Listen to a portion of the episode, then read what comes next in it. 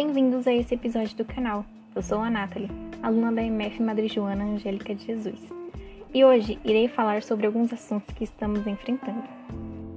O tema escolhido para a apresentação desse episódio é Impactos Sociais e Econômicos Pandemia. Esse tema é importante porque ele busca pela compreensão dos impactos que se ampliaram no mundo por causa da pandemia. Como estamos passando por uma fase difícil, é importante sim falar sobre os efeitos que a pandemia está trazendo. Assim as pessoas tendem a ficar mais atentas. Como havia dito, o tema é sobre os impactos que a pandemia trouxe, porém escolhi só um subtema e resolvi me aprofundar nele, já que é um dos principais. O subtema escolhido é periferia. Fome, miséria, desinformação, precariedade do sistema educacional e de saúde e violência. Esse triste roteiro que há séculos faz parte do cotidiano de milhões de brasileiros foi ainda mais realçado com a chegada da pandemia do novo coronavírus. Vamos supor que você tem um machucado que está inflamado, sangrando há anos, mas não estava saindo pus. A pandemia deu a cutucada que expande todo o pus. Pode parecer nojento, mas é a realidade dessa ferida que tem dentro da periferia. A pandemia fez a periferia de São Paulo voltar aos anos 80, 90. Galera passando fome real. Antes as pessoas passavam fome, mas iam para o farol, iam trabalhar de doméstica, eram camelô. A pandemia só estancou um problema de desigualdade que o Brasil já tinha. Famílias de dentro da favela que não passavam fome agora necessitam de cesta básica. Diante do avanço da Covid-19 e das ações realizadas para contê-la, é possível afirmar, pelo menos no caso brasileiro, que suas implicações não vão ser as mesmas em todos os lugares e para todas as pessoas. Há diferenças de geração, classe, gênero e raça que demarcarão as possibilidades de cuidado e de acesso aos serviços médicos hospitalares, já que tanto aquelas possibilidades quanto ao acesso a esses serviços são distribuídos desigualmente entre as classes e camadas sociais. Se o isolamento total é a medida mais adequada, como realizá-la em locais superpovoados, constituídos por ruelas estreitas, com casas muito próximas uma das outras, o que dificulta saber onde uma começa e outra termina, muitas vezes sem ventilação adequada, algumas sequer têm janelas, habitações frequentemente ocupadas por várias famílias e pessoas, como se não bastasse sem acesso adequado e regular à água e saneamento básico. No caso particular da água, isso é ainda mais alarmante.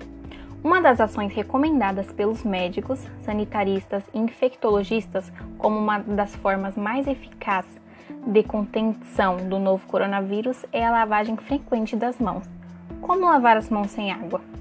Para citar apenas um exemplo, os moradores do Morro de Santana comunidades de Porto Alegre estão sem acesso regular à água desde novembro de 2019. Essas pessoas estão muito mais expostas do que as outras.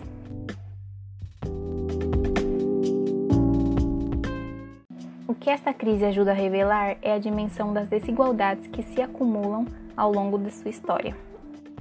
Camadas de desigualdades que vão se sobrepondo e tornando a vida das pessoas que moram em favelas e periferias ainda mais difícil de ser vivida. Diante da calamidade, estas desigualdades gritam. Não tenhamos dúvidas. Se o vírus se alastrar ainda mais, como já parece o caso, quem mais sofrerá serão os que moram em favelas, vilas e periferia desse país. Como garantir que essas pessoas fiquem em casa quando boa parte delas, a possibilidade de obtenção da renda que sustenta suas famílias depende da circulação pela cidade? Trabalhadoras domésticas, informais, enfim, uma multidão de mulheres e homens que precisam se movimentar para conseguir o pão de cada dia.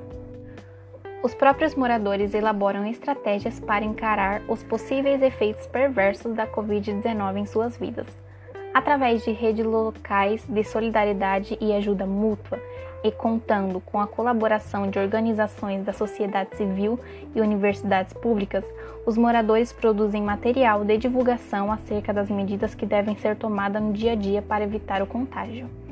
Correm atrás de doações de alimentos e itens de higiene e buscam produzir melhorias, ainda que limitadas, em seus lares.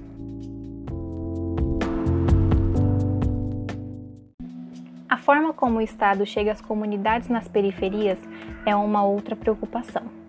Infelizmente, o braço mais forte do Estado que chega às periferias é a polícia.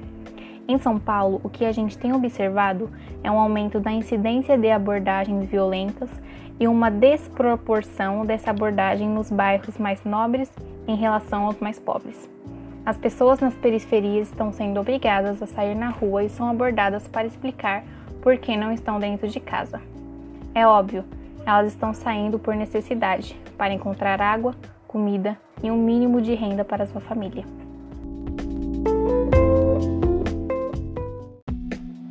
Desemprego, redução do salário e ausência de renda são os outros efeitos que a pandemia trouxe. Prevalece a percepção de que parcelas consideráveis de trabalhadores dessas localidades perderam seu emprego, enquanto outras sofreram redução de salário. É o caso das faxineiras diaristas, das cuidadoras e dos profissionais de manutenção e construção civil, como pedreiros e marceneiros, pois as famílias e estabelecimentos para quem prestavam serviços não mantiveram o pagamento de suas diárias.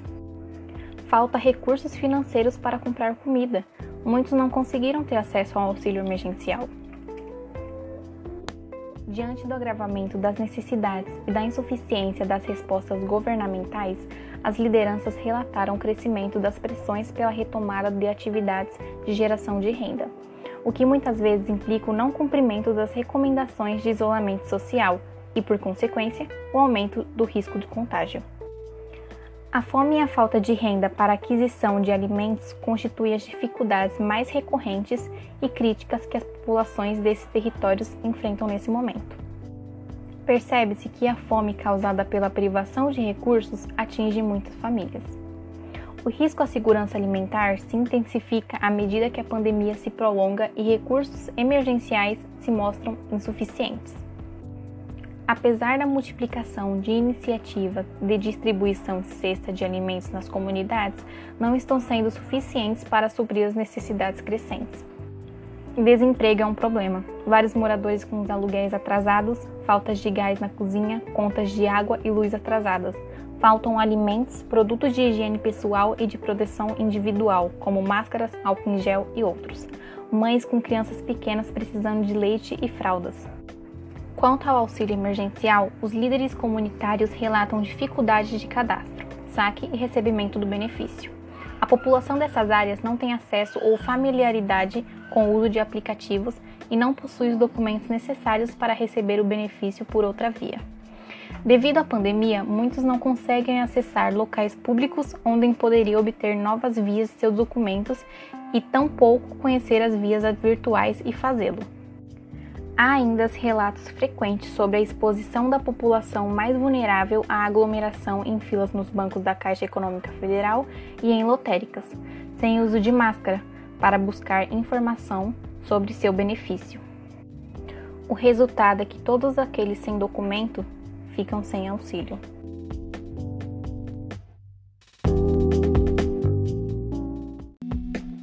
A pandemia tem também um lado de crueldade em relação às mulheres aumentar os casos de feminicídios e agressões, enquanto se reduziram as denúncias.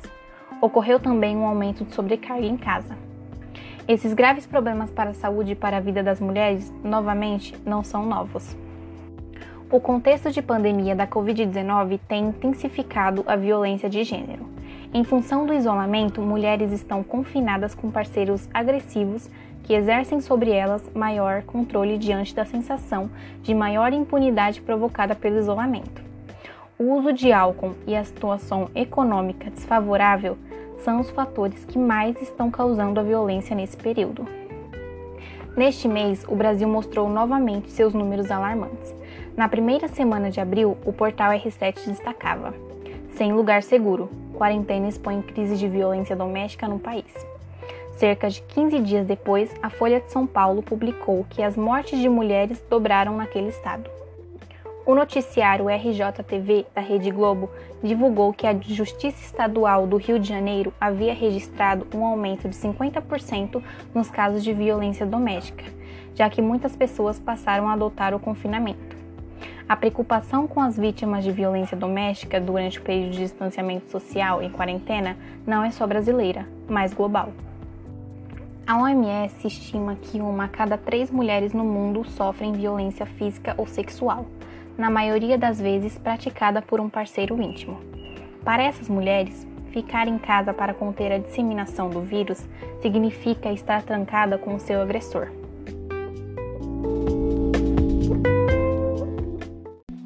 Segundo dados divulgados em 2019 pelo IBGE, mulheres dedicam em média 18,5 horas semanais aos afazeres domésticos e cuidados de pessoas, na comparação com 10,3 horas semanais gastas nessas atividades pelos homens. Essa rotina deve ficar ainda mais intensa com as restrições impostas pela pandemia. Ainda a situação das mais de 11 milhões de famílias no Brasil compostas por mães solo e podem não ter com quem compartilhar o trabalho dentro de casa. Muitas contam com o apoio de parentes, entre eles pessoas mais velhas, com quem não poderiam ter contato no momento atual. Eu sinto como se tivesse cinco empregos, afirmou uma mulher ao jornal americano New York Times. Ela está trabalhando de casa e auxiliando nos estudos dos dois filhos de 7 e 9 anos durante a pandemia coordenando essas atividades com as tarefas domésticas, como cozinhar e limpar. Seu marido é funcionário do Estado e continua indo trabalhar. Sendo assim, mesmo quando também trabalham fora, as mulheres realizam a maior parte do trabalho doméstico. Cabe a elas ainda quase todo o esforço em atividades de cuidados não remunerado, voltado aos idosos e crianças, por exemplo. Por isso, as medidas de contenção do novo coronavírus, como a suspensão de aula, e a exigência de que famílias fiquem em casa tem deixado muitas mulheres ainda mais sobrecarregadas. Para aquelas que estão em regime de escritório em casa, equilibrar o trabalho remunerado com as milhares de tarefas da chamada jornada dupla, contando com pouca ou nenhuma ajuda de companheiros e outros membros da família, não é tarefa fácil. Elas também são maioria em algumas das categorias profissionais economicamente mais vulneráveis aos efeitos da pandemia como faxineiras diaristas. E no sistema de saúde estão na linha de frente dos cuidados prestados aos infectados pelo vírus, já que são ampla maioria na área de enfermagem. Além do trabalho doméstico e de cuidado, há ainda a carga mental do trabalho emocional, ainda mais invisível.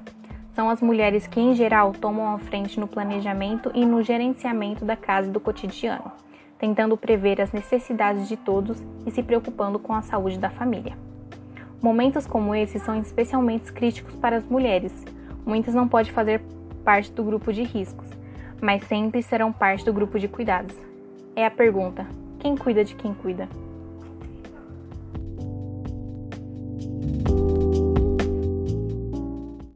Chegamos ao fim desse episódio. Muito obrigada por ter escutado. E acho que deu para ter uma ideia de que esse ano está mesmo difícil, né? Com pandemia, desemprego, crise política e econômica, dezenas de milhares de mortes. Mas também deverá ser um ano de renovação e aprendizagem para todos nós. Diante de tudo que estamos passando, vamos começar a ter uma visão diferente das coisas. Mas enfim, finalize esse episódio com um poema de Chico Xavier. E lembre-se sempre, na tristeza ou na felicidade, e isso também passa.